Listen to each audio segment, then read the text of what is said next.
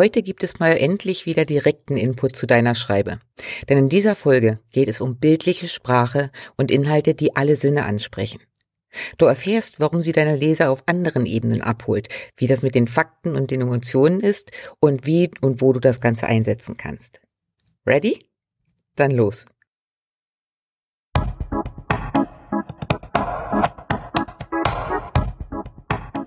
Willkommen beim Text and Sell Podcast. Hier erfährst du Step by Step, wie du dieses Verkaufen mit Worten hinbekommst. Denn yep, wie du schreibst und was du rausgibst, entscheidet massiv darüber, ob du mit deiner Selbstständigkeit gutes Geld verdienst oder einfach nur ein teures Hobby betreibst.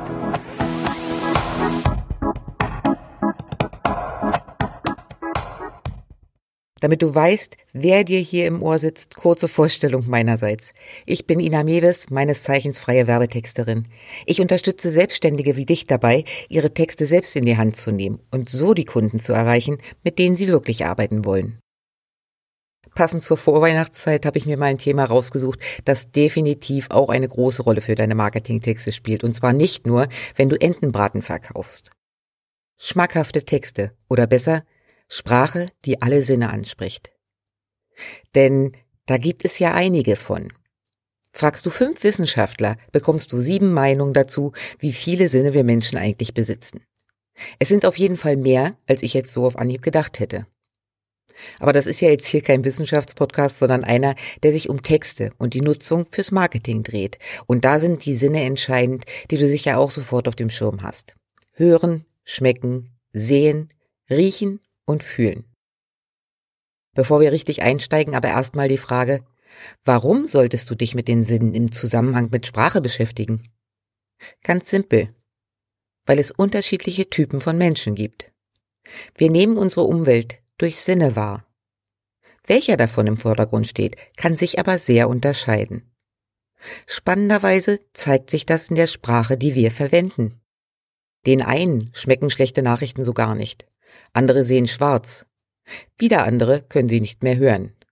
Manchen stinkt's gewaltig und einige fühlen sich elend dabei. Merkst du was? Das Problem bei guten Texten ist oft, dass wir aus unserer eigenen Wahrnehmung herausschreiben. Bist du eher olfaktorisch geprägt, spielen Gerüche also eine große Rolle, dann wirst du auch so schreiben. Verlierst aber die dabei, bei denen andere Sinne im Vordergrund stehen. Oder noch schlimmer, Du lässt sie ganz raus. Denn dann kann ich deine Texte gar nicht fühlen. Und fühlen ist wichtig. Wahrscheinlich hast du schon oft gehört, dass du nicht über Fakten verkaufst, sondern über Emotionen. Und ja, das ist tatsächlich so. Selbst der abgebrühteste Manager entscheidet sich nicht für ein Angebot, weil die Fakten so geil sind, sondern weil seine Gefühle angesprochen wurden. Und wenn es das Gefühl von Sicherheit und kommenden Erfolg ist.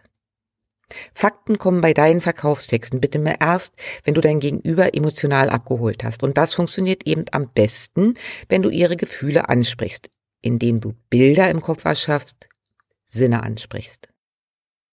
Machen wir mal den Test. Schließe kurz die Augen. Natürlich nur, wenn du kannst. Ich will nicht, dass du beim Hören gegen den Laternenpfahl läufst oder dein Auto crashst. Aber lass mal die folgenden Textschnipsel auf dich wirken. Wir liefern Ihnen termingerecht eine fertig auf den Punkt gegarte Weihnachtsente.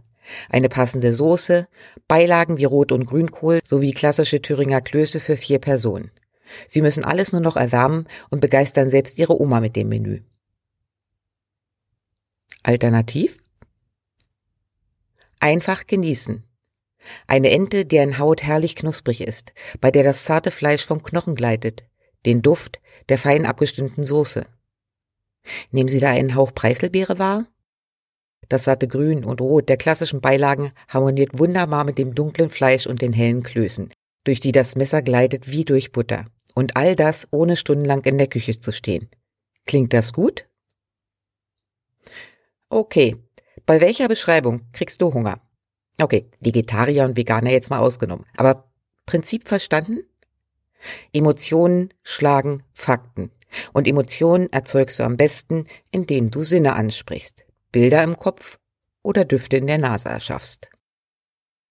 Warum kann das der Gamechanger für deine Texte sein? Weil unser Gehirn da recht cool tickt.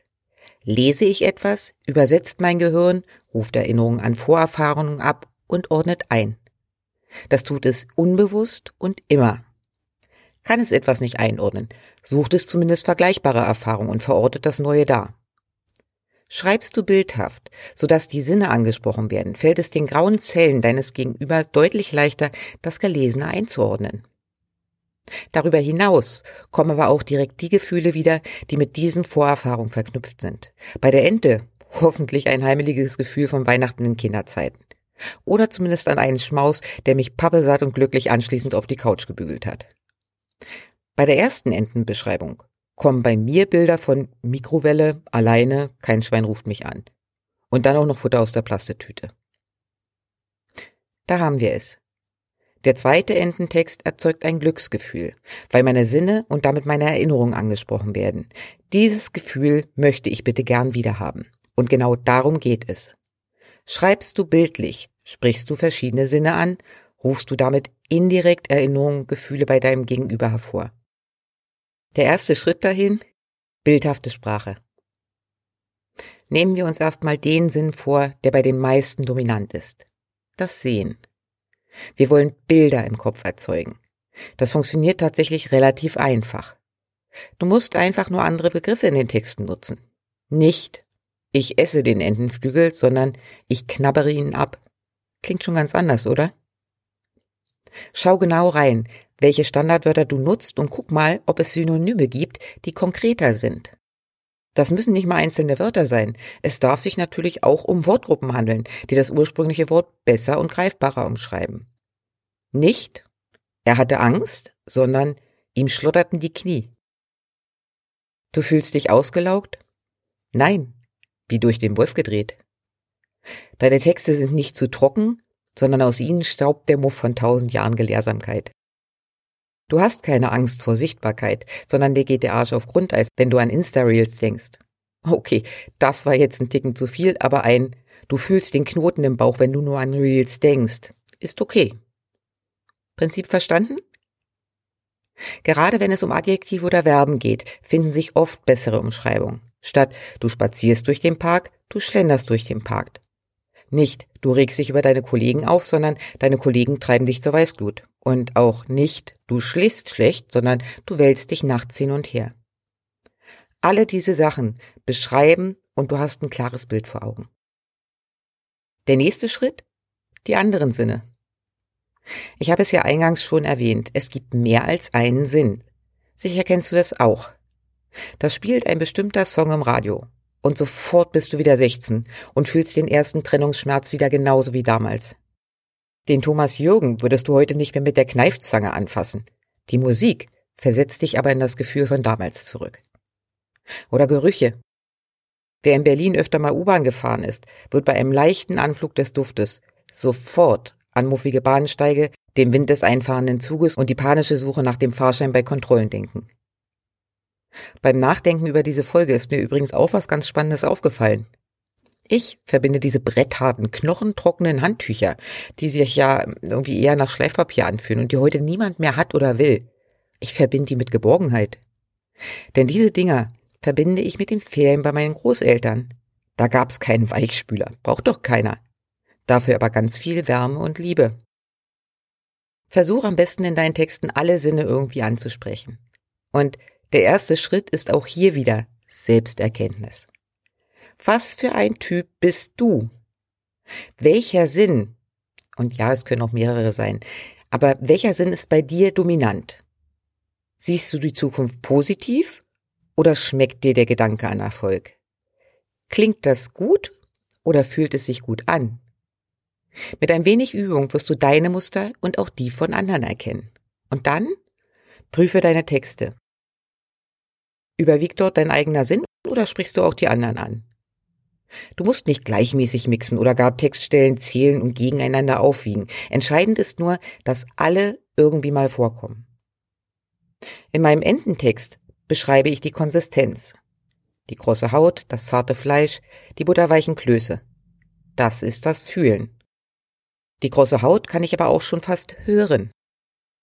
Die Farben der Komponenten holen die visuellen Tüten ab, also die, die vor allem übers Auge wahrnehmen. Und der Duft ist spätestens mit dem Preiselbeeren-Nebensatz einbezogen, genauso wie der Geschmack. Alle Sinne in wenigen Sätzen. Funktioniert das nur für Essen? Um Gottes Willen nein. Bildhafte Sprache, die Ansprache verschiedener Sinne, funktioniert eigentlich überall. Klar, nicht für staubtrockene wissenschaftliche Abhandlungen, aber da hat ja bildhafte Sprache auch nichts zu suchen. Für Texte, die verkaufen, hilft sie aber immer. Gerade am Anfang deiner Sales-Texte, da, wo du deine Leser abholst, wo sie stehen, kannst du wunderbar damit arbeiten. Wichtig dabei ist es, nicht zu übertreiben. Wenn ich schreibe, du brauchst regelmäßig guten Content, um damit in die Sichtbarkeit zu kommen und nicht in der breiten Masse unterzugehen, klingt die Variante, du brauchst guten Content, um damit strahlend herauszustechen, statt im Sumpf des Mitbewerbs zu versinken, eher etwas seltsam. Auch hier wieder, die Balance macht's. Wir schreiben Marketingtexte und Content, keine Romane, also übertreib es nicht. Aber lass schmackhafte Texte und bildhafte Sprache ruhig rein. Deine Leser wird's freuen. Mein kleiner Fixtipp? Nutz das Wissen dieser Folge für deine kommenden Social Media Posts. Wenn du dein nächstes Angebot bewirbst, nimm einfach verschiedene Varianten und sprich die unterschiedlichen Sinnestypen an. Ist ganz einfach und du hast sofort fünf oder mehr Beiträge, die sich alle um ein Thema drehen, aber jedes Mal anders sind. Ich mach's mal wieder am Beispiel. Nummer eins. Deine Content-Erstellung fühlt sich mega zäh an? Dann. Nummer zwei. Du siehst den Wald vor lauter Content-Strategievorschlägen nicht mehr? Dann. Nummer drei. Kannst du das ewige Blabla für die perfekte Content-Strategie auch nicht mehr hören? Nummer vier. Stinkt es dir auch gewaltig, dass ständig erzählt wird, da, da, da, da? Nummer fünf. Schmecken dir die ganzen Standardvorlagen auch nicht? Dann. Okay, lass uns noch mal kurz zusammenfassen. In Werbetexten geht es immer um Emotionen. Fakten sind nicht der Grund, warum jemand kauft, sondern weil er sich emotional abgeholt, verstanden fühlt und überzeugt ist, dass dein Angebot genau richtig ist weil Kopf und Bauch Ja sagen. Um Emotionen bei deinen Lesern zu erzeugen, hilft es enorm, Bilder im Kopf zu erschaffen und die verschiedenen Sinne anzusprechen. Das funktioniert wunderbar mit Worten. Nutze dafür bildhafte Sprache, ersetze also die allgemeinen Standardbegriffe mit besseren Umschreibungen. Übertreib es aber auch nicht. Wir schreiben immer noch Verkaufstexte, keine Lyrik. Mein Praxistipp, Achte bewusst darauf, die verschiedenen Typen anzusprechen und nicht nur deinen eigenen. Okay, das war's für heute von mir. Ich gehe jetzt erstmal in Ruhe eine Ente kaufen, weil ich habe jetzt so viel drüber geredet, jetzt habe ich Appetit. Falls du Lust hast, im neuen Jahr deinen Content und deine Verkaufstexte richtig anzugehen, schick mir gerne eine Nachricht. Dann schauen wir mal, wie ich dich unterstützen kann.